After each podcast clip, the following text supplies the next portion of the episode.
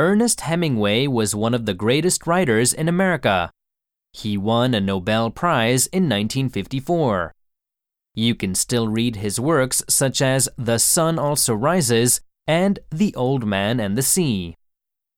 Win a prize. 賞を取る、Rise.